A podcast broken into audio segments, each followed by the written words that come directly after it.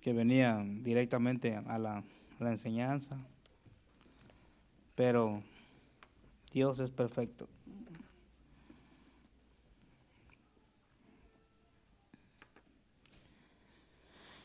Bueno, ya oramos por, la, por las ofrendas. Eh, si hay visitas, no hay ninguna visita, pues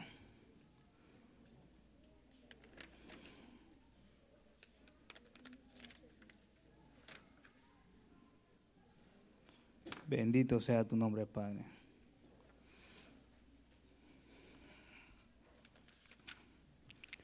¿Cuántos anhelan escuchar palabra de Dios?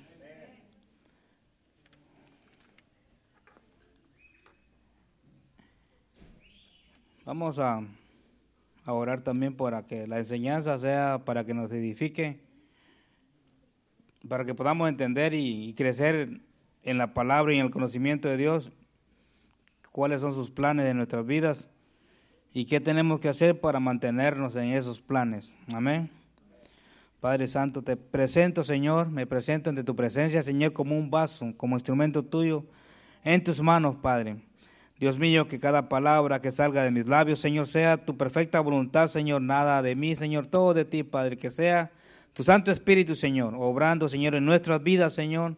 Te presentamos esta enseñanza, Padre, que edifique nuestro corazón, Señor, que quebrante cadenas, Señor, que eche fuera todo mal pensamiento, Padre, que nos llenemos de tu palabra, de tu presencia, Padre, porque anhelamos estar en ti, Señor, y usted en nosotros, Padre, que seamos uno, Señor, unidos, Señor siempre, Padre, porque a ti te agrada que estemos unidos a ti, Señor, y usted y nosotros, Padre. Y ese es el vínculo perfecto, Señor, que nos, que nos garantiza, Señor, el, el, llegar a tu presencia, Señor, cuando Cristo venga en gloria a levantar a su, a su pueblo. En el nombre de Jesús, amén. Desde, desde antes, desde antes de la fundación del mundo, aún en, en, los cielos, donde vive, donde vive nuestro Padre Celestial, Jehová de los ejércitos, Dios Todopoderoso. Ellos son siempre, están unidos, siempre en el cielo. Sabemos que los que se quedaron allá permanecen en una unidad.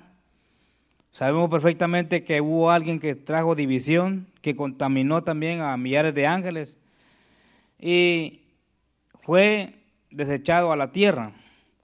Ese, ese personaje que se llama Luzbel, que ahora le llamamos diablo, o Lucifer, o Satanás, o serpiente antigua, o dragón, le han puesto muchos nombres. Él lo, lo enviaron a la tierra, al abismo. La tierra antes era un abismo, ¿cuántos lo sabían? Entonces, fue creado un infierno para, para él y todos sus ángeles que trajeron, bueno, mayormente uno trajo división y, hubo, y varios ángeles lo siguieron, que se convirtieron en demonios. Primero eran ángeles, Dios creó ángeles y se convirtieron en demonios. No es que Dios haya creado al diablo, lo hizo un ángel, él se convirtió en diablo. Eh, y muchas personas pues sabemos que lo dibujan de diferentes caras, formas bien diabólicos, bien horribles. No te presentan al diablo como un, una belleza. Bueno, cuando contaminan los corazones, vienen diferentes formas en, en, el, en el, humano. Pero hablando de, él que trajo división y que no tiene autoridad sobre los hijos de Dios ni contra el hombre, pero sí puede engañarlos y manipularlos. ¿De qué manera que eh, nosotros Dios ahora nos está llamando a una unidad, la unidad que le agrada a Dios. A Dios le, agrada que seamos unidos, que caminemos en unidad, en un mismo sentir, en un mismo propósito, a una misma imagen, a una misma semejanza, que, que Dios anhela que nosotros lleguemos a su imagen y a su semejanza. Fuimos criados a su imagen y semejanza, pero cuando nos contaminamos con el pecado, y nos volvemos contra Dios, pues nos convertimos en lo que Él no, no hizo a su imagen. Podemos ver cuando, y si alguno no ha visto a una persona enojada, ¿verdad? No refleja amor refleja odio, refleja todo lo que uno puede ver, mayormente cuando la persona está enojada, sale de sus labios pura cosa mala. ¿Cuántos, son testigos de eso? Y si tú te enojaste en un día, pues tú eres el mismo testigo de ti mismo. No nos vamos a engañar. Entonces, pero ahora que venimos a Cristo Jesús, a Dios le agrada que andemos en un mismo sentir, en una misma unidad, unidos. Y aunque sabemos perfectamente que el diablo obra o manipula o seduce al cristiano para que camine, no camine en esa unidad con el Padre, sino que siempre camine en doble ánimo, en doble ánimo, en, dos actitudes. Un día sí y un día no. Un día sí le agrado a Dios y al otro día pues, pues no le quiero agradar a Dios. Pero a pesar de todo eso, la unidad que le agrada a Dios sigue en pie con el, con el ser humano. El ser humano es el que decide no estar en unidad con el Padre, ser uno con Dios, con el Padre, con el Hijo y con el Espíritu Santo.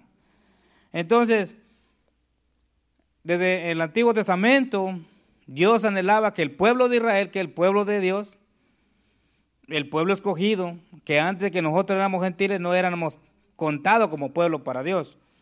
Pero en el Antiguo Testamento, eh, Dios su, a su pueblo lo hizo una gran nación, millares, eh, y lo trajo al desierto porque lo quería, quería que el pueblo de él se hiciera uno con él, con el Padre, con, con el Dios Todopoderoso. Pero como estaban en un lugar donde había mucha contaminación, tenían la palabra de Dios, aún no estaban los diez mandamientos, pero tenían eh, eh, palabras, promesas tenían, eh, Dios les hablaba, se manifestaba en profecía.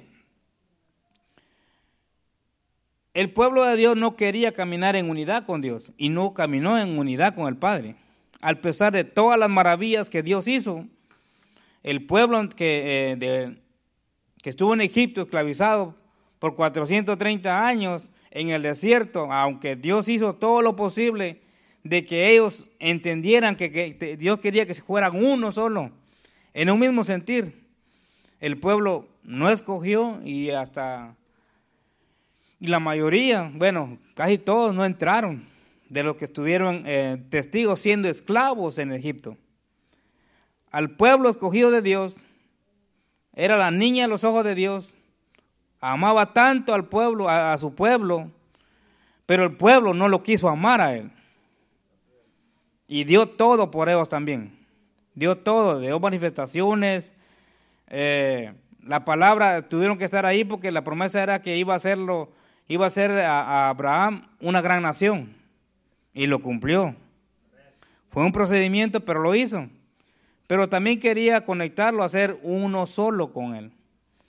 Y en Amós capítulo 3, versículo 3, Dios le exhorta al pueblo de, de Israel que se vuelvan a Él, que obedezcan su palabra.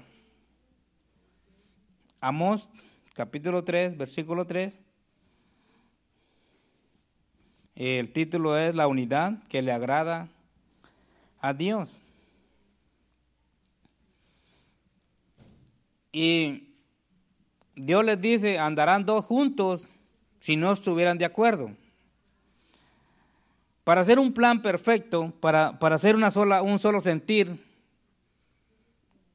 un solo pensamiento, tienen que estar de acuerdo los dos. Tenemos que estar de acuerdo. Los hermanos que adoran, los adoradores, ellos si no practican, si no practican la coordinación de la melodía, porque son diferentes tonos que llevan, y se concuerdan bien, aunque son diferentes instrumentos. Pero lleva un trabajo, lleva un trabajo de práctica para que cuando ellos vengan a adorar al Padre, nosotros, ellos nos puedan dirigir al pueblo de Dios, a alabar al Padre en un mismo sentir. Entonces nosotros nos unimos a ellos para alabar al Padre. ¿Cuánto le dan gloria a Dios? Pero ellos han pasado esfuerzo, han venido a practicar antes, ha estado practicando, le dicen estas son las canciones que vamos a cantar y la practican.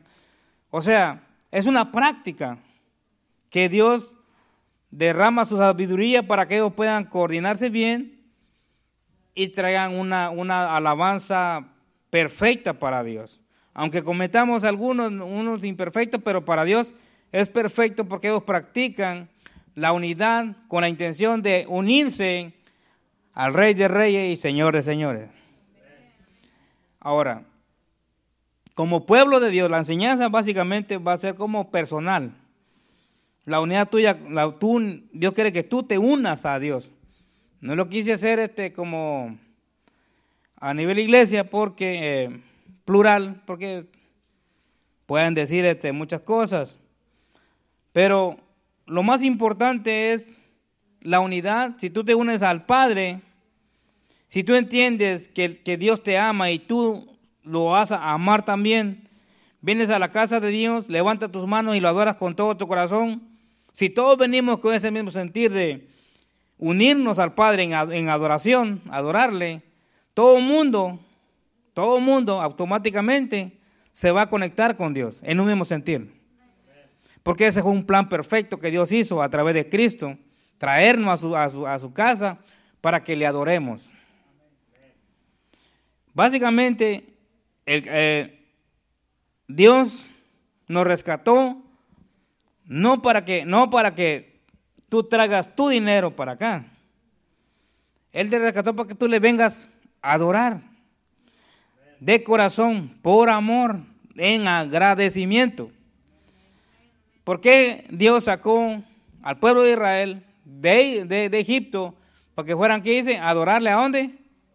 Al desierto.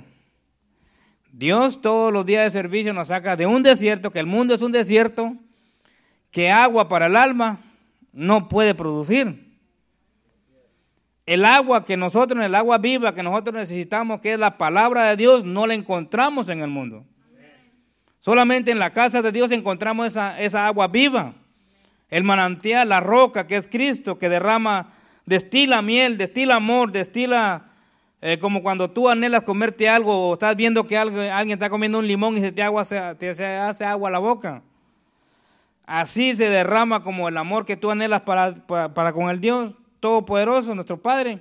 Es el anhelo que tenemos que tener cada día de venir a adorarle a Dios uno en Cristo, la unidad que le agrada a Dios. Amor dice, en amor dice, andarán dos juntos si no estuvieran de acuerdo.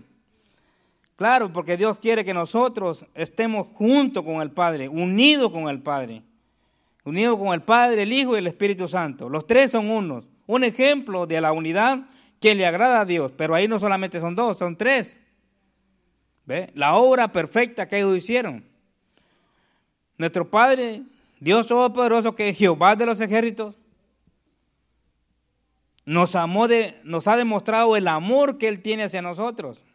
El amor.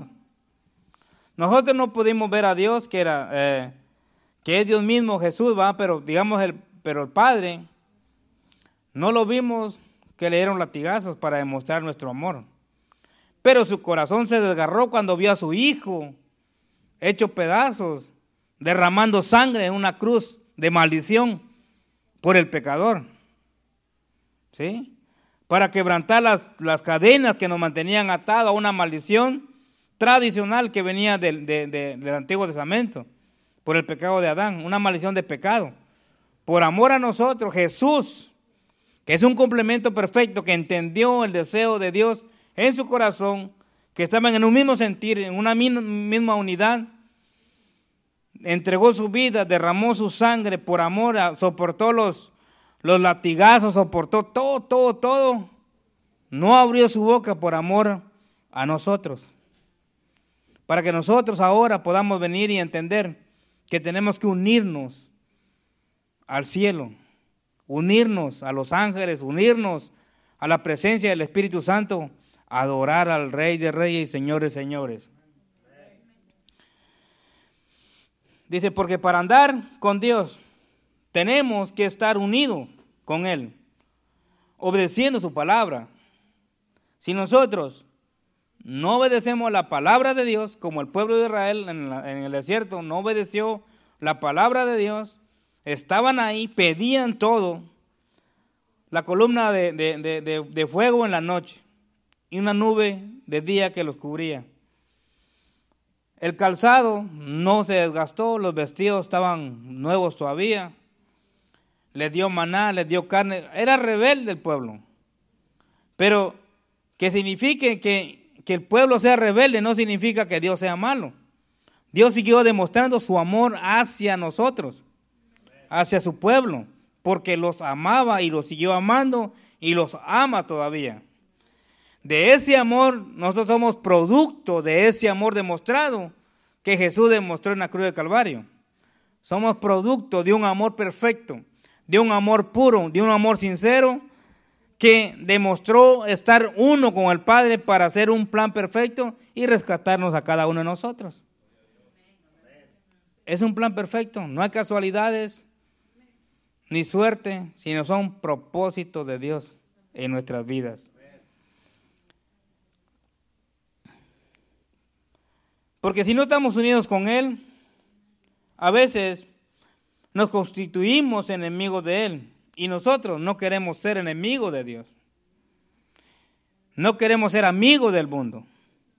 Si nosotros nos hacemos amigos del mundo, aunque Él ya nos rescató y nos trajo para que seamos unos con Él, automáticamente tenemos que entender que nosotros ya no somos, este, no somos dos separados, sino que somos uno de acuerdo con Él.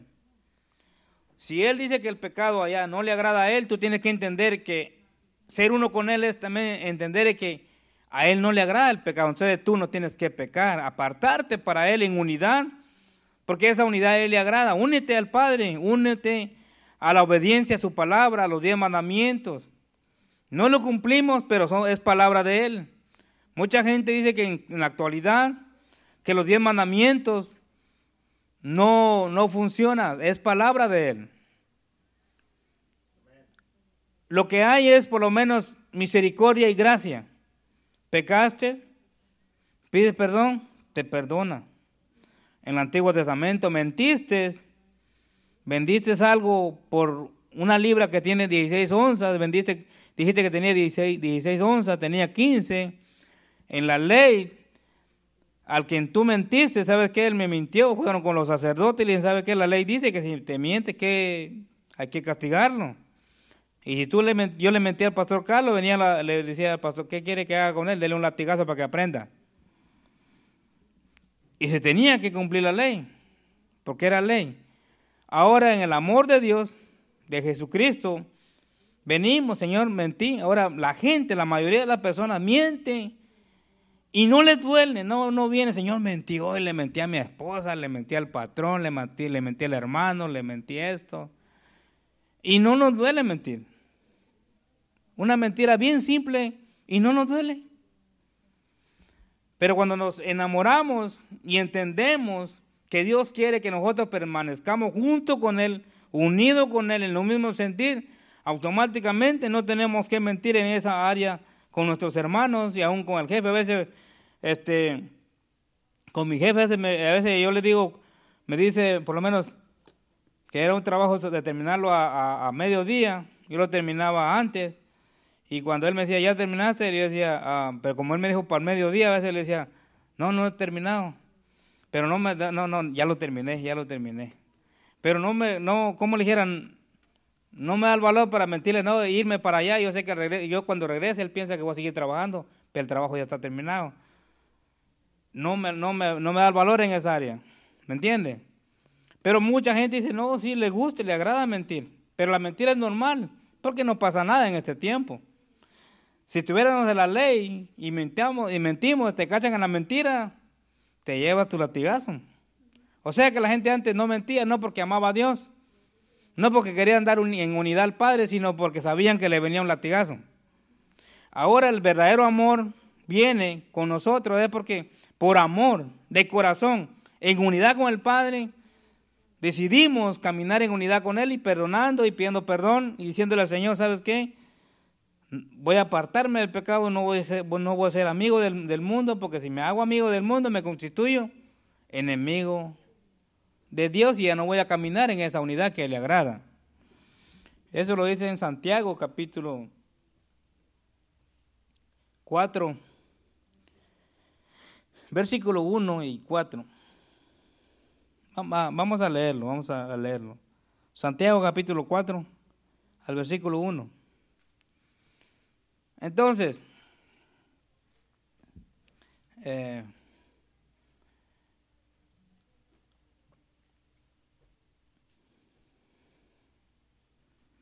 versículo 4, vamos al versículo 4. Dice, oh almas adúlteras, dice, ¿no sabes que la amistad del mundo es enemistad contra Dios? Cualquiera pues que quiera ser amigo del mundo se constituye enemigo de Dios. No muevo, ahí vamos a aprender algo muy importante. Cuando dice almas adúlteras, cuando venimos y recibimos a Cristo Jesús, nos casamos con Cristo Jesús, le pertenecemos a Cristo Jesús, somos de Cristo Jesús y somos de Dios. ¿Cuántos son hijos de Dios? Legítimos, somos hijos de Dios legítimos, sellados por el Espíritu Santo. Y no hay diablo que venga y te quite eso. Hagas lo que hagas, hay misericordia, hay gracia, hay abogado, tenemos todo. Pero eso no nos da derecho de pecar libremente. Cuando habla, oh almas adúlteras, significa que tú ya estás unido con Dios. Y no tienes que traicionar lo que ya ahora hiciste con Dios. ¿Cuánto me entienden? Espiritualmente habla aquí, no habla físicamente. Físicamente miramos por lo menos los pecados que se ven. Pero hay pecados que no se miran, pecados que se, se hacen ocultos, que la gente no lo ve, pero Dios sí lo ve. Entonces, cuando dice adúltera es porque traicionamos a la unidad, al sacrificio que Jesús hizo en la cruz de Calvario no valorizamos el pacto que Él hizo con nosotros. Decidimos caminar en la unidad de ser llamados hijos de Dios, uno en Cristo Jesús. Uno. Jesús anhela que seamos uno. Dios siempre quiere que el pueblo de Dios sea uno. Pero al contrario, cuando viene una enseñanza de que tenemos que caminar en unidad, en lo mismo sentir, con Dios, con la palabra de Dios, ya no es con el hermano, no es con, tu, con, el pastor Carlos, es con Dios. Con Él es el pacto, no es con pastor Carlos. Aunque el pastor Carlos es el pastor de la iglesia, el pacto es con Dios. Él es nuestro pastor, Él nos enseña, nos dirige, nos motiva y todo eso, porque es nuestro pastor. Nos estamos desviando, para esto es la palabra de Dios, para corregirnos y venir otra vez a unirnos con el Padre porque Dios no nos quiere dejar ir. Entonces, el adulterio habla de espiritualmente cuando tú no obedeces la palabra de Dios y prefieres hacer otras cosas del mundo y no obedecer la palabra de Dios. Ahora cuando hablamos de otra, el adulterio físico, pues cuando hablamos de, miramos un matrimonio, traiciona al esposo, la esposa traiciona al esposo y ya todo el mundo sabe, oh, adulteró. Ahí sí todos lo ven. Pero nosotros nos podemos convertir en adúlteros también, espiritualmente. Es lo que está hablando ahí. Porque habla de las almas adúlteras. El que traiciona el pacto que has hecho con Dios, con Jesús. ¿Cuánto le dan gloria a Dios? Porque es así, hermano. Es una realidad que muchos... Ahora, antes el adulterio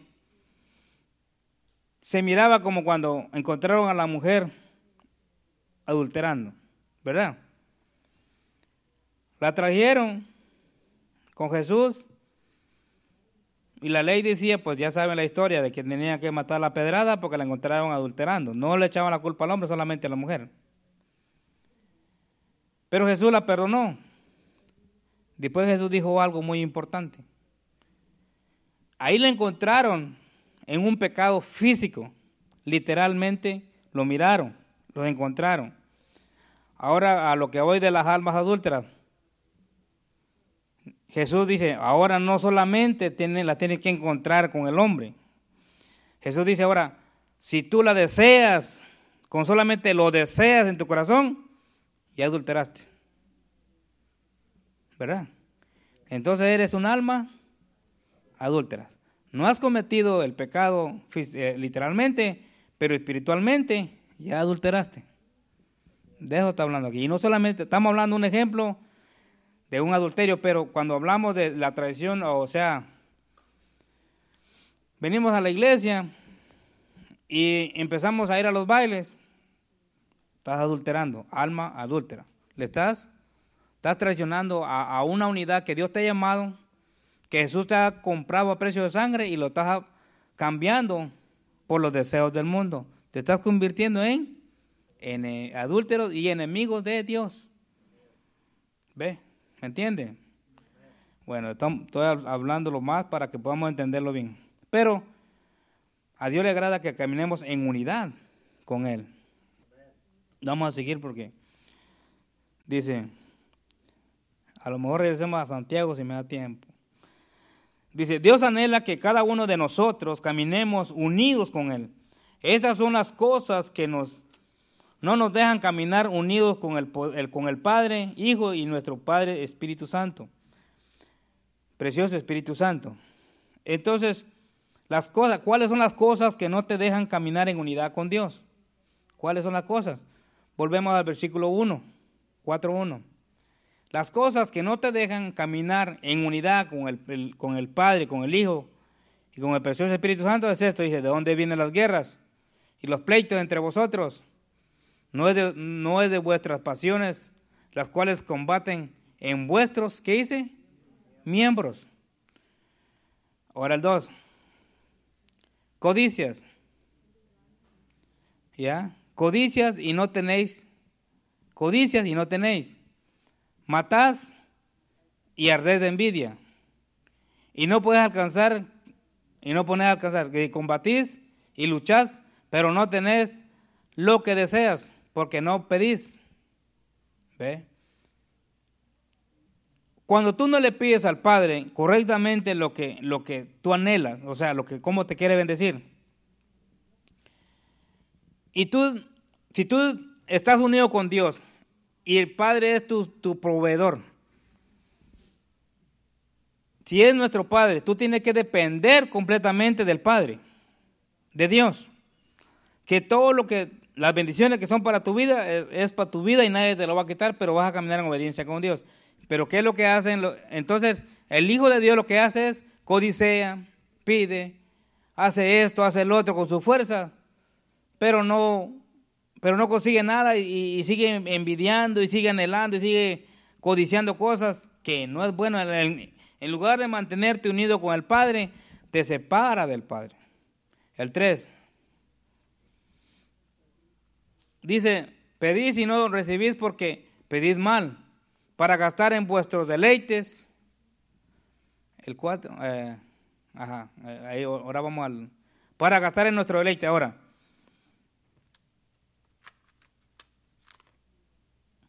El que es pobre económicamente, primeramente es pobre mentalmente. Cuando, él, eh, cuando, uno, cuando el Hijo de Dios sabe que es supremamente bendecido, porque nuestro Padre Celestial ya nos bendijo con toda bendición celestial. Amén. En las regiones, en las regiones celestes, o sea, somos bendecidos. Nos matamos siempre anhelando muchas cosas del mundo, pedimos, nos alejamos de Dios, adulteramos, nos alejamos de la palabra de Dios, porque pedimos mal. Y pedimos para malgastarlos en nuestras pasiones, en nuestras lujurias y todo lo, todo lo más, te alejan de Dios. Pero tenemos que entender de que si Dios, tú vas a ser bendecido, vas a usar la bendición que Dios te va a dar económicamente, la tienes que usar bien, sabiamente, inteligentemente bien para bendición de tu vida. Amén. Y Dios te va a seguir bendiciendo, pero tú siempre tienes, que depender de, de Dios, unido con Él siempre.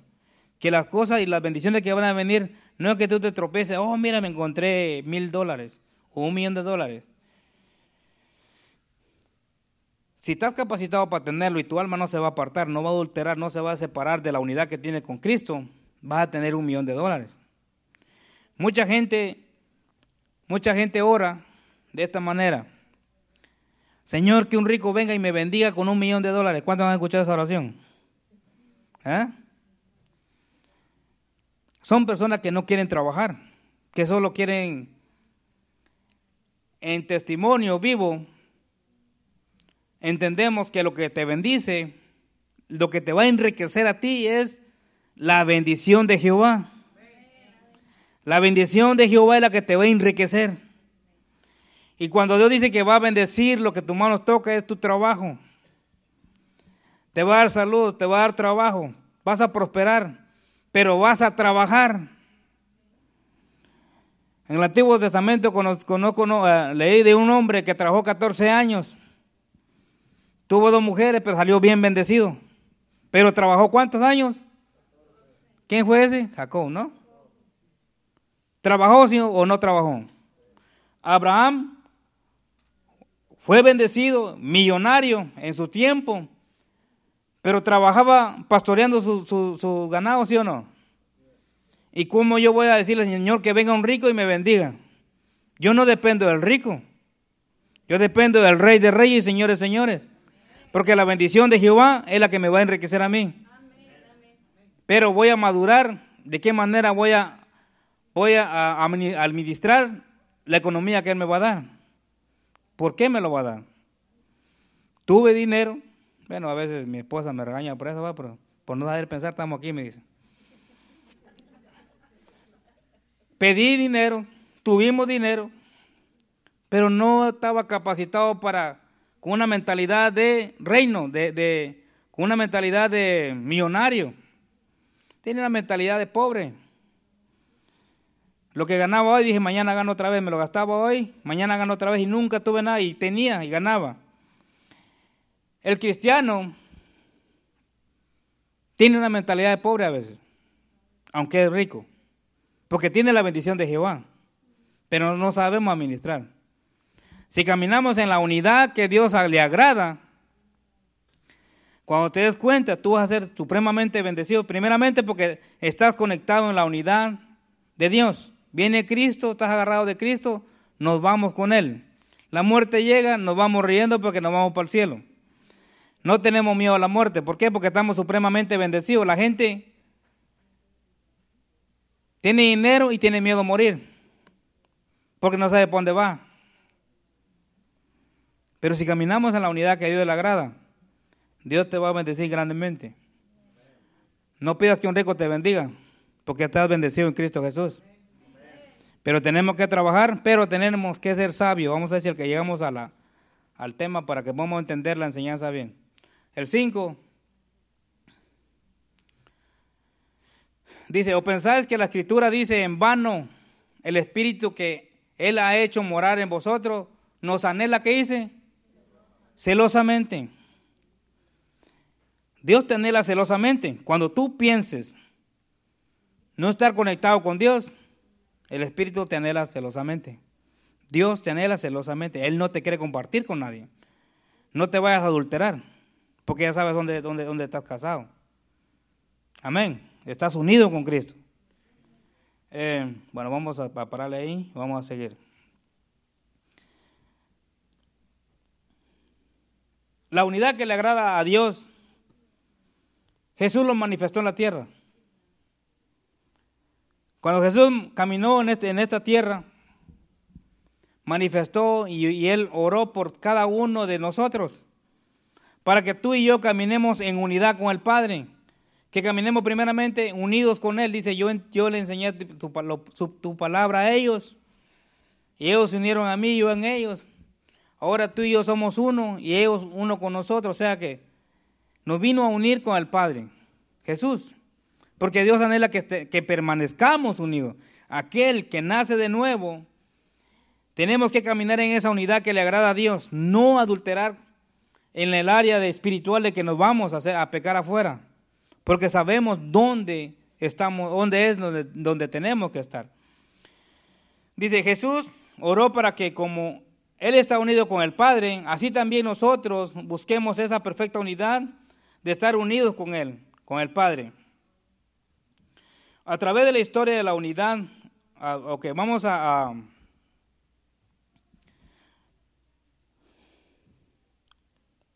Vamos a ver.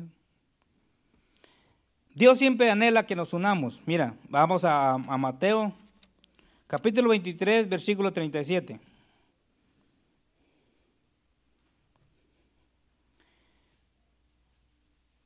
Jesús le habla a Jerusalén, eh, Dios le habla a Jerusalén. Pero el pueblo de Dios mira lo que hacía.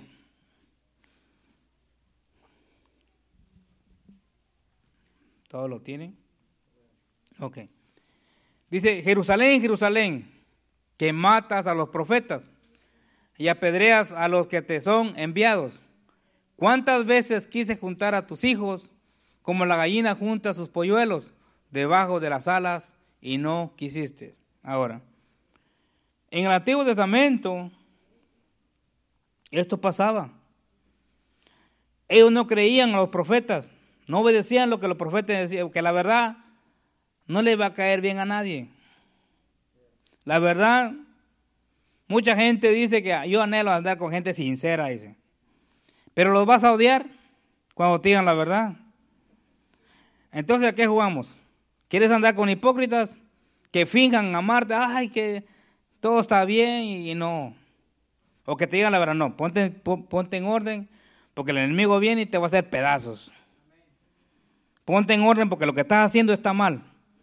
Yo te amo porque yo quiero que tu alma, que tú, tú vayas al cielo y no que te vayas al infierno. Pues yo quedarme callado por, por ser falso contigo. Te voy a decir la verdad porque te amo. Ponte en orden. Lo que estás haciendo está mal. Dios te ama. Mantente en unidad con el Padre. Dios te ama. Dios ama al pecador pero odia al pecado, pero ama al pecador. ¿Sí? Nos ama a todos nosotros. Entonces cuando los profetas llegaban a decirle sus verdades al pueblo de Israel, los, apedreaban, los mataban. Dice que Dios queriendo juntar el pueblo, unirlo con él, como la gallina ese junta sus polluelos. ¿Cuántos han visto la gallina cuando mete todos sus pollitos debajo de, de ella? Así Dios quería tener a su pueblo, pero el pueblo no quería. Cuando el, el pueblo estaba mal, los profetas llegaban y le decían, no, que estás mal. Y, ¿sabe? y ellos, como tenían supuestamente autoridad con los demás oh, ah, personas ahí, matémoslo, está eh, blasfemando. Está blasfemando, lo mismo le decían a Jesús. Y lo mataron. ¿Ve? Porque pensaba que Jesús estaba blasfemando también y lo mataron. Bueno, entonces, nosotros no, no seamos como estas personas. Nosotros tenemos que amar la unidad con Dios, permanecer unidos con el Padre, con Jesús y con el, Espíritu Santo. ¿Cuánto dice amén? Porque a Dios le agrada que caminemos en esa unidad. Eh,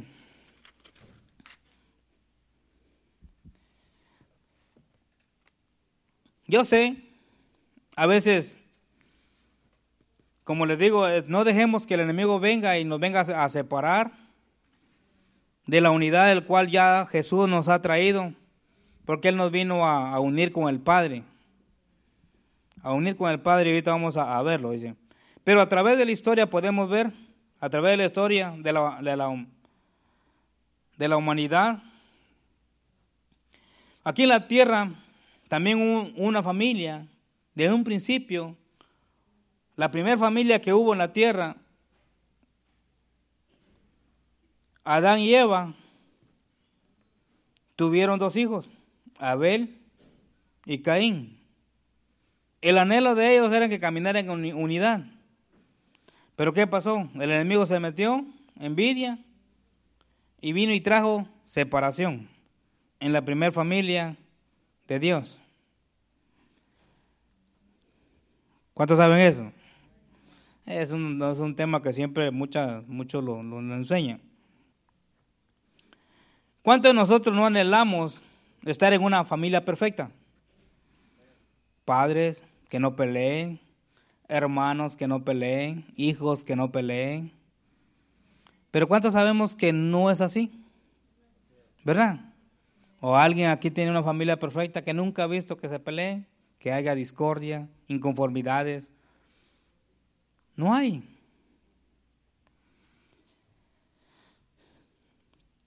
Pero siempre, pero siempre va a haber problemas en una familia. Siempre va a haber problemas en una familia. Pero después de que ellos, que Adán y, eh, Eva tuvieron a, Caín y a Abel, y Caín, que era malo, mató al bueno, nace otro hijo que se llama Seth. Y Dios usó a ese hijo para, para traer la, la, unidad otra vez. ¿Sí me entienden? El amor otra vez, la comprensión y de sed viene la generación de bendición. Que hasta el día de hoy, nosotros como familia, no sé si tú eres el, el primero que va a caminar en unidad con el Padre, que va a caminar en obediencia con Dios. Y Dios te va a usar a ti para transformar la familia. Lo que el diablo estaba haciendo en tu familia, Dios te va a usar a ti como sed para transformar la historia de la humanidad en tu familia. La historia en tu familia. Cambiar la vida o el estilo de vida que tú llevabas con tu familia. Y este va a ser, vas a ser de bendición para que ellos vean la imagen de Cristo en, eh, eh, en, en ti y ellos pueden entender que hay una promesa en tu vida. ¿Cuál promesa? Dice es, cree en el Señor Jesucristo y serás salvo tú. ¿Y quién dice? Y toda tu casa. ¿Ve? Entonces, si tú estás en Cristo Jesús y empiezas a caminar, no importa cómo tu familia esté, no te preocupes porque no solamente la tuya, también la mía y la de todos. Tenemos problemas en nuestra familia, todo el mundo, porque diferentes formas de pensar. Porque tenés que entender que los demás no caminan en una misma unidad con Cristo. Pero si Dios te trajo a ti, te llamó, te rescató, para que caminemos en unidad con el Padre, y así Dios pueda transformar y, cumplirse la promesa de que si tú crees en Cristo Jesús, Dios va a alcanzar, a alcanzar a tu familia también y la va a traer al conocimiento de la palabra de Dios y van a creer en Jesús y van a venir a esa unidad en la cual ya Cristo pagó el precio por cada uno de nosotros. Amén. Yo me acuerdo que la primera que, aceptó a Cristo en, nuestra familia fue mi hermana, la mayor. Segundo, fui yo. De ahí fue mi hermano, que ya, ya pasó también, este, podamos creer que fue con Cristo, porque Dios no, Dios este, cumple sus palabras, pero dice que van a haber sorpresa. Y ahí siguió mi hermana. Pero ahí ya, todos se fueron conectando al Evangelio. mis dos hermanos mayores también ya tienen conocimiento del Evangelio también. Y ya todos van acercando. Mi papá, antes de morir, aceptó a Cristo. Y mi mamá dice que es católica ah, de hueso colorado, dice. ¿Verdad? Pero lo más importante que yo he visto, por lo menos en la forma como mi papá murió, le dio la oportunidad de arrepentirse y de pedirle perdón a Dios y recibir a Cristo en su corazón. Y cuando amaneció a las 5 de la mañana el otro día, mi, hermana ni cuenta se dio cuando murió en sus brazos. Pero se fue con Cristo. Solo Dios sabe cómo trabaja. Pero Dios cumple su promesa. ¿Cuántos lo creen? Si tú crees que Dios cumple sus palabras, si tú lo crees, no, no, no te fijes cómo está tu familia, que Dios la va a transformar para honra y gloria de Él, para alabarle. Porque no hay, no hay familia perfecta, pero cuando nos unimos todos en un mismo sentir con Dios, incluso este, es Dios que hace las cosas. Nosotros queremos transformar las cosas con nuestra inteligencia, a veces ni, ni somos de buen testimonio nosotros y nosotros con, a golpes y dale esto, que hace esto, que el otro, que estás endemoniado y que no entendemos que a veces no tienen la misma fe que nosotros tenemos. ¿Cuánto le dan gloria al Padre, al Hijo y al Espíritu Santo? Pero que es una realidad, una realidad. Pero tenemos que estar conectados a esa fe que le agrada a Dios. Una fe que sabe que Dios va a hacer proezas, que va a hacer, va a hacer este, cosas grandes de nuestra familia. Y para el infierno no vamos. ¿Cuánto dice amén? Es creerlo y, y apartarnos. Dice entonces, Dios siempre buscará la manera que alguien se levante para poder demostrar que sí se puede cambiar. Dios envió a su único hijo para que nosotros que estábamos, estábamos separados de la familia de Cristo, del pueblo escogido de Dios, como nuestro Señor y Salvador, nosotros no entendíamos ni siquiera el Evangelio. No sabíamos que éramos enemigos de Dios.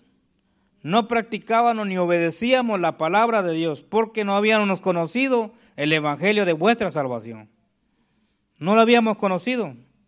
Sabíamos que había un Dios, pero estábamos separados de Dios. Ahora entendemos por qué dice separado de Dios. A veces hay, mucha, hay muchos eh, eh, evangelistas que, que condenan a las personas. Y una vez, incluso solamente porque las hermanas se, se, se arreglan, dicen que se van a ir al infierno. ¿Quiénes son para decidir que el partido ya terminó? El partido todavía está en juego. Nosotros somos los que estamos jugando. ¿Ve? Y el árbitro es Cristo, es Dios. El Padre es el árbitro. Él decide cuándo se acaba el partido, el juego. Ningún ser humano puede eh, decir o decidir el destino de una persona si no sabe qué planes tiene el Padre con cada uno de nosotros.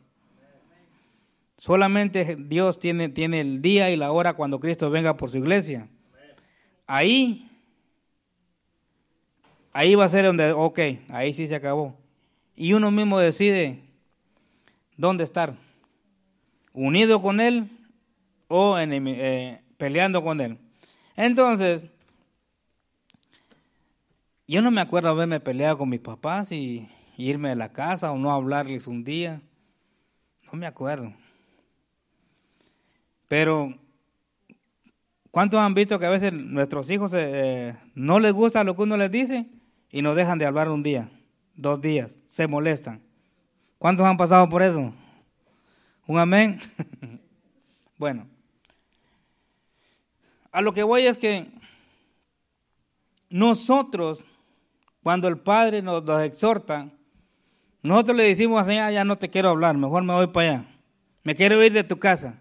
Me quiero ir de la casa. Y tú le dices, ve, a ver qué te pasa allá. Sí. Ese es, ese, nosotros lo vemos con nuestros hijos. Pero en lo que es en, el Evangelio en Cristo Jesús, básicamente pasa lo mismo. Espiritualmente pasa lo mismo. Hay hijos que le dicen a uno, no, que a los 18 me voy de la casa porque ya me maltrataste, no te metas en mi vida y que ya no déjame hacer mi vida y que me quiero ir de la casa. Y nosotros nos molestamos y aquí y allá y esto, que, te va a sonar y que no. Que... Pero Dios dice, ve a probar, ¿verdad? Pero aquí te voy a estar esperando con los brazos abiertos, te voy a seguir amando. Si caes, te voy a sostener todavía, voy a estar contigo. ¿Por qué? Porque hay un pacto. El ejemplo del hijo pródigo. El hijo pródigo se fue. Nunca dejó de ser hijo. Se llama hijo pródigo. Nunca dijeron le pertenece al diablo. Era hijo. Siguió siendo hijo. Hijos pródigos hay bastante afuera. Que están sellados por el poder de la del Espíritu Santo y están llenos de palabra. Pero Dios sabe el momento cuándo lo va a rescatar de ahí. Como lo hizo conmigo, lo va a hacer con ellos. Con todos. A nivel del mundo hay muchos hijos pródigos que han conocido el amor de Dios, que se han llenado de la palabra de Dios. Pero por no estar velando y orando y caminar en unidad con el Padre, siempre estar en la presencia de Dios, anhelando estar en la presencia de Dios, el enemigo viene y te seduce porque hay uno que siempre trae divisiones en los hogares, en tu mente, en, matrimonio, hijos, iglesia. Él no descansa. El trabajo de él siempre es destruir. Presidentes, líderes, de todo, pastores, de todo, de toda clase. Por ese motivo nosotros tenemos que esforzarnos a, caminar en unidad con el Padre para que no nos pase tales cosas siempre, si nosotros permanecemos siempre agarrados de la mano con Dios, esforzándonos, buscando de, Dios, Aunque vengan luchas, pruebas, tentaciones, te vas a hacer más fuerte, pero no nos soltemos de la mano de Jesús, que estando en los brazos de Jesús, nada nos va a pasar. Juan capítulo 17, versículo 1. Aquí Jesús, Jesús oró. Aquí Jesús oró hablando con Dios. Ahora está la diestra del Padre intercediendo. Y el Espíritu Santo está intercediendo también con gemidos, dice, indecibles. No solamente está orando uh, cuando o te mandan un mensaje, hay que orar por tal hermano y lo mira, oh Señor, bendícelo ya. No, el Espíritu Santo está gimiendo, temblando, con sollozo, Señor, no lo sueltes. Padre, no lo sueltes. Creyó a tu palabra. Lo, lo, lo, lo, lo bautizaron. Caminó conmigo. No lo sueltes. Jesús oró así por cada discípulo. ¿Y sabe qué significa discípulo? Seguidor de Cristo. Ok, entonces dice, estas cosas habló Jesús levantando los ojos al cielo, dijo, Padre, la hora ha llegado, glorifica a tu Hijo para que también tu Hijo te glorifique a ti. El 2, vamos a llegar hasta el 26 en estos 10 minutos. Dice, como le has dado potestad sobre toda carne, para que dé vida eterna a todos los que le diste. Mira, este poder, permítame un segundo. El 2, Dice, como le has dado potestad sobre toda carne para que le dé vida eterna a todo lo que diste. miren, ya Jesús dice en Mateo capítulo 28, eh, 18 en adelante, dice, él dice, toda potestad se me es dada en la tierra, en el cielo y en la tierra. Y dice, por tanto, id y haced discípulos a todas las naciones. O sea que otorga esa autoridad a cada uno de los que están aquí en este lugar a cada discípulo. Dice, por tanto, id y hacer discípulos a todas las naciones, bautizándolos en el nombre del Padre, del Hijo y del Espíritu Santo. El 18, hermano, el 18. Dice, y Jesús se acercó y les habló diciendo, que es cuando ya había resucitado, hermano. Cuando ya había estado, les fue a quitar las llaves al diablo, de la muerte, de la enfermedad, de cansancio, de pereza, todo poder se lo quitó, del pecado. Ahora esa autoridad la tenemos nosotros. Y Jesús se acercó y le habló diciendo, toda potestad me es dada en, la en, el cielo y en la tierra. Y dice el 19, por tanto, id y haced discípulos a todas las naciones, bautizándolos en nombre del Padre y del Hijo y del Espíritu Santo. Ahora, esa potestad es nos, nos ha otorgado a nosotros, para que podamos entender ¿Qué es lo que está hablando? En Juan capítulo 17, versículo 2, es esa potestad. Ah, regresemos a Juan. Ok. Dice, como le has dado potestad sobre toda carne, ahí dice, está hablando que ya que Dios le dio la potestad a Jesús. No había muerto. Pero ya cuando ya en el 28 ya había, ya había resucitado. Ok. Como les has dado potestad sobre, la, sobre toda carne, para que dé vida eterna a todos los que le diste, el 3. Y esta es la vida eterna, que te conozcan a ti, el único Dios verdadero, y a Jesucristo a quien has enviado. ¿Cuántos lo han conocido?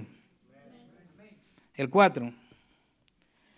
Yo te he glorificado en la tierra, he acabado la obra que me diste que hiciese. Ahora, Jesús cumplió la obra Acabó la obra, la cumplió. Ahora faltamos nosotros cumplir la obra.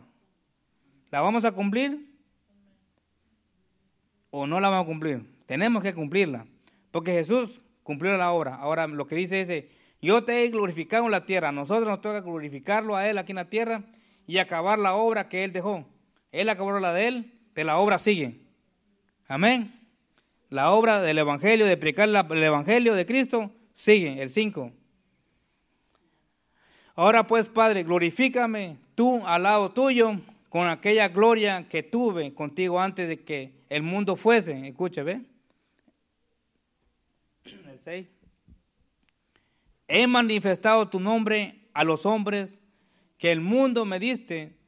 Tuyos eran, que del mundo me diste, tuyos eran, y me los diste y han guardado tu palabra. ¿Ve? Ahora dice que somos de Dios, se, los dio Dios a Él y ahora nosotros hemos guardado su palabra. ¿Cuánto guarda su palabra?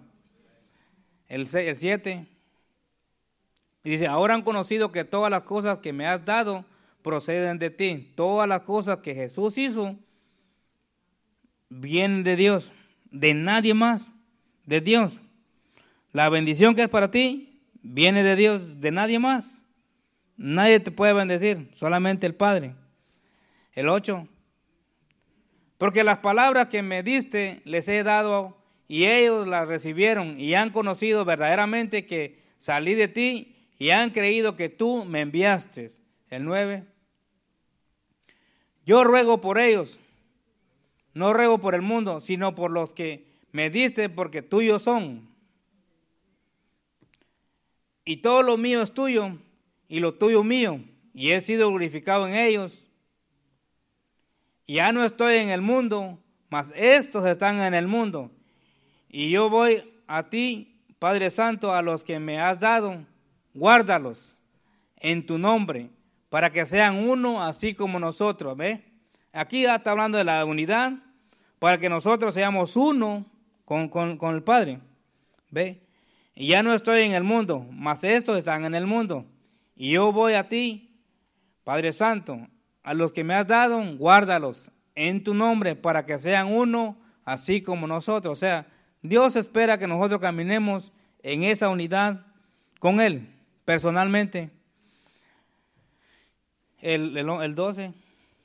Cuando estaba con ellos en el mundo, yo les guardaba en tu nombre. A los que me diste, yo los guardé y ninguno de ellos, ¿qué hice? Sino el hijo de perdición, para que la escritura se cumpliese. ¿Quién fue ese? Judas. Pero a los demás los guardó, el, 13. Pero ahora voy a ti y hablo esto en el mundo, para que tengan mi gozo cumplido en sí mismos. Yo les he dado tu palabra y el mundo los aborreció, porque no son del mundo, como tampoco yo soy del mundo. Ahora nosotros tenemos la palabra de salvación, tenemos a Jesús dentro de nuestro corazón, recibimos su palabra, el reino manifestado del Padre en nosotros, así que nosotros ya no le pertenecemos al mundo.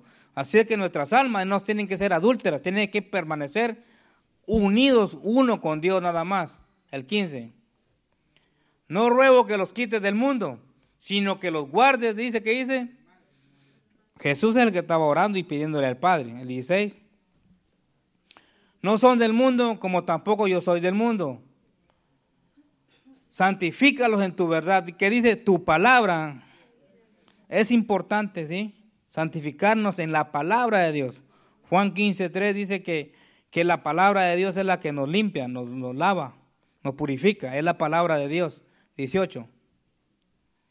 Dice, como tú me enviaste al mundo, así yo los envío al mundo. Y, y por ello yo me santifico a mí mismo para que también ellos sean santificados. ¿Qué dice? Jesús se santificó a sí mismo. Entonces, si nosotros amamos el reino de Dios, el evangelio de bendición, de, de salvación, tenemos que guardarnos a sí mismo para que nosotros podamos alcanzar a otros, para que vengan a conocer el amor de Cristo, el evangelio, el 20. Mas no ruego solamente por esto, sino también por los que han de, ¿qué hice? De creer en, mí, por la palabra de ellos. ¿Qué, ¿Qué espera Dios de nosotros? Que así como Él nos unió con el Padre a través de la palabra que nos dio, así Dios espera que también nosotros compartamos la palabra de Dios con otros. Y ya Jesús oró por aquellos que van a ser salvos. Nosotros nada más tenemos que predicar la palabra, invitarlos a la iglesia si viene, está bien, como que dice ahí, y él ya oró por ellos. Por los que van, que dice? A creer en mí. No en nosotros, en Cristo. El 21. Para que todos sean uno, como tú, oh Padre, en mí, y yo en ti, que también ellos sean uno en nosotros, para que el mundo crea que tú me enviaste. El 22. La gloria que me diste, yo les he dado para que sean uno Así como nosotros, ¿qué dice? Somos uno. El 23. Yo en ellos tú en mí, para que sean perfectos, ¿en qué dice? En unidad, para que el mundo conozca que tú me enviaste y que los has amado a ellos como también a mí me has amado. 24. Padre, aquello que me has dado, quiero que donde yo estoy, ¿qué dice? También ellos estén conmigo, para que vean mi gloria que me has dado, porque me has amado desde antes, ¿qué dice? De la fundación del mundo. El 25. Padre justo, el mundo no te ha conocido, pero yo te he dado, te he conocido, y estos han conocido que tú me enviaste. 26. Y les he dado a conocer tu nombre, y lo daré a conocer aún para que el amor con que me has amado esté en ellos y yo, ¿qué dice? A Él sea la gloria, la honra, por los siglos de los siglos. Amén. Denle gloria al Señor, den un aplauso al Padre, porque el plan de Él es perfecto en nuestras vidas. Tenemos que hacer uno con el Padre. No tenemos que alejarnos de Él. Él nos ama bastante. Cuando estemos a punto de flaquear o estemos pasando diferentes cosas en nuestras vidas, tenemos que entender que Él nos ama bastante, hermano. Y Él no te quiere soltar. Él te ama celosamente. Él no te quiere compartir con nadie. Si entendemos el verdadero amor, vamos a caminar unidos con Él, en un mismo sentir, en una misma pasión, a una semejanza, en un mismo propósito, en un mismo plan. Y el plan es seguir ganando alma, hermano. Que el Señor les bendiga. Y el tiempo, Pastor Carlos.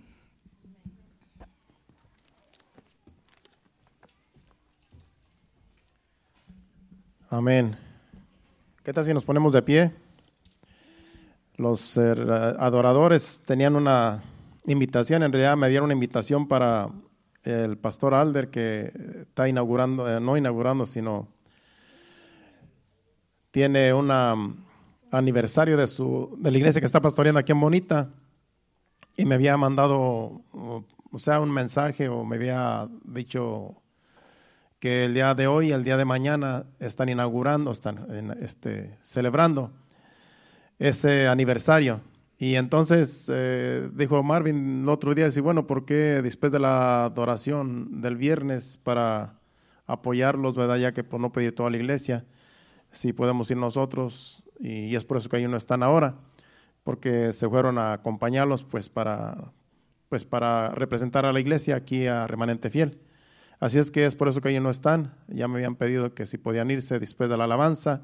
Y vamos a, cantar un, canto de adoración que el hermano Victoriano va a poner, pero ya ellos estarán aquí mañana y también el domingo. Así es que es por eso que están ausentes, porque me pidieron que si podían acompañar a la iglesia del pastor Alder para su aniversario hoy y mañana, así es que tan siquiera hoy van a estar ahí para representar, ¿verdad? Ya a toda la iglesia que somos nosotros. Vamos a adorar a Dios con este canto y preciosa la, enseñanza, ¿verdad? Dios quiere que seamos uno y como decía Marvin al principio, no esperes a que toda la iglesia sea uno, tú sé uno con Cristo. Yo sé, cada uno de nosotros tenemos que ser uno con Cristo. Yo no tengo que esperar que mi esposa sea una con Cristo conmigo. No, ella va a ser una con Cristo, yo soy uno con Cristo y todos unidos somos uno con Cristo. Y eso es lo que Dios espera, que toda la iglesia nos unamos a Cristo. Y si toda la iglesia, cada uno individualmente nos unimos a Cristo, vamos a ser una unidad perfecta y en armonía estaremos amándonos los unos a los otros como Dios quiere que nos amemos. Y ese es, la, es el mensaje. Que Dios bendiga a Marvin y que Dios le siga dando más en cada enseñanza. Vamos a adorar a Dios con este canto y así nos despedimos a nuestros hogares. Recuerde, mañana aquí a las seis de la tarde tenemos cita para festejar a las madres el día de mañana y el domingo también seguiremos festejándolas en, en, el Día de Madres. Así es que adoremos a Dios con este canto. El hermano Victoriano tiene algún canto especial de adoración y vamos a, a unirnos a este canto en ausencia de los de hermano Héctor y Marvin y las hermanas que, que se fueron. Adoremos a Dios y así nos despedimos a nuestros hogares después del canto. Sí, Señor, gracias, Padre. Gracias, Señor, bendito eres, Señor. Tú mereces la gloria, tú mereces la honra, Señor. Recibe la adoración de tu pueblo aquí presente, Señor. Abre las puertas, Sí, Señor. ahí vamos. Te San- podemos ver.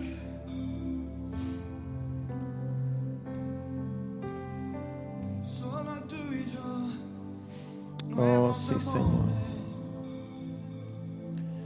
Oh, sí, Señor. Escucha nuestra voz, Señor. Sí, Señor.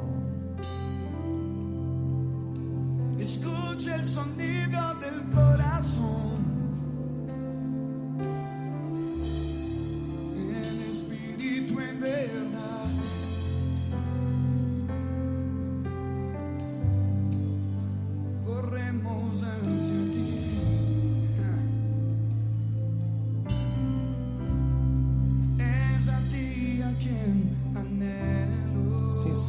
Te anhelamos. Es por ti que yo. Suspiro, sí, Señor. Más allá del velo, yo voy a decirte que te quiero. Sí, Señor. Es a ti a quien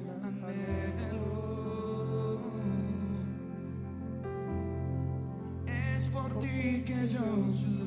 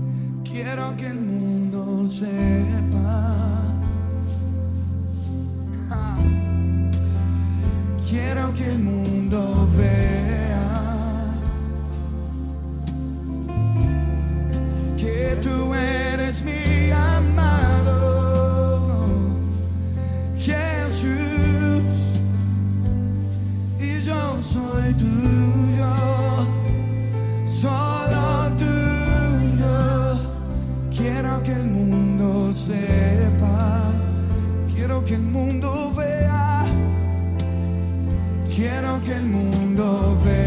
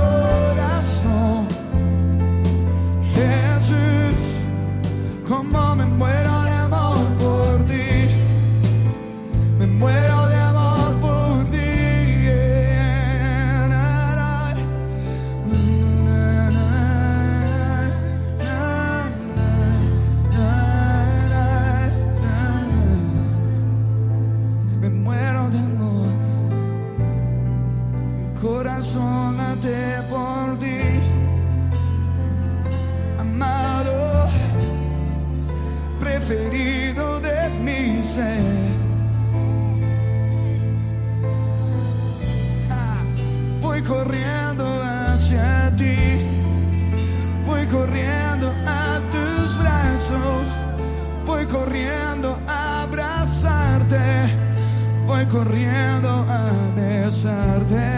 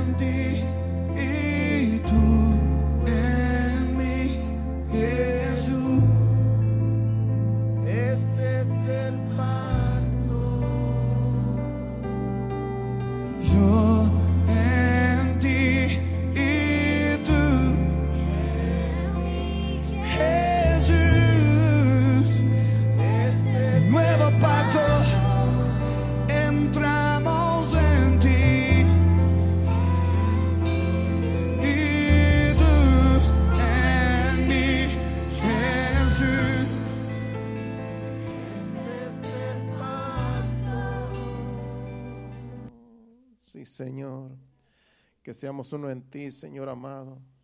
Así como la enseñanza, Padre Celestial, que tu Espíritu Santo nos una más a tu presencia, Señor amado, a tu palabra, Señor, a ser fieles al llamado, Padre Celestial. Que no seamos amigos del mundo, Señor, pero que sí seamos amigos tuyos, Señor amado, unidos con tu Santo Espíritu, Señor. Que así seamos todos, Señor. Ayúdanos, te lo pedimos en el nombre de Jesús. Padre Santo, nos despedimos no de tu presencia, sino de este lugar, pidiéndote que nos lleves con bien a nuestros hogares. Guía nuestros vehículos, Padre Celestial. Y el día de mañana, Señor, que nos levantemos fortalecidos, Señor, con el poder de tu fuerza, Señor. Te lo pedimos en el nombre de Jesús. Llévanos con bien. Amén y amén. Dios les bendiga. Estamos despedidos. Recuerden mañana a las seis aquí en este lugar para festejar a las madres con esa cena y esa sorpresa. Dios les bendiga. Hasta mañana.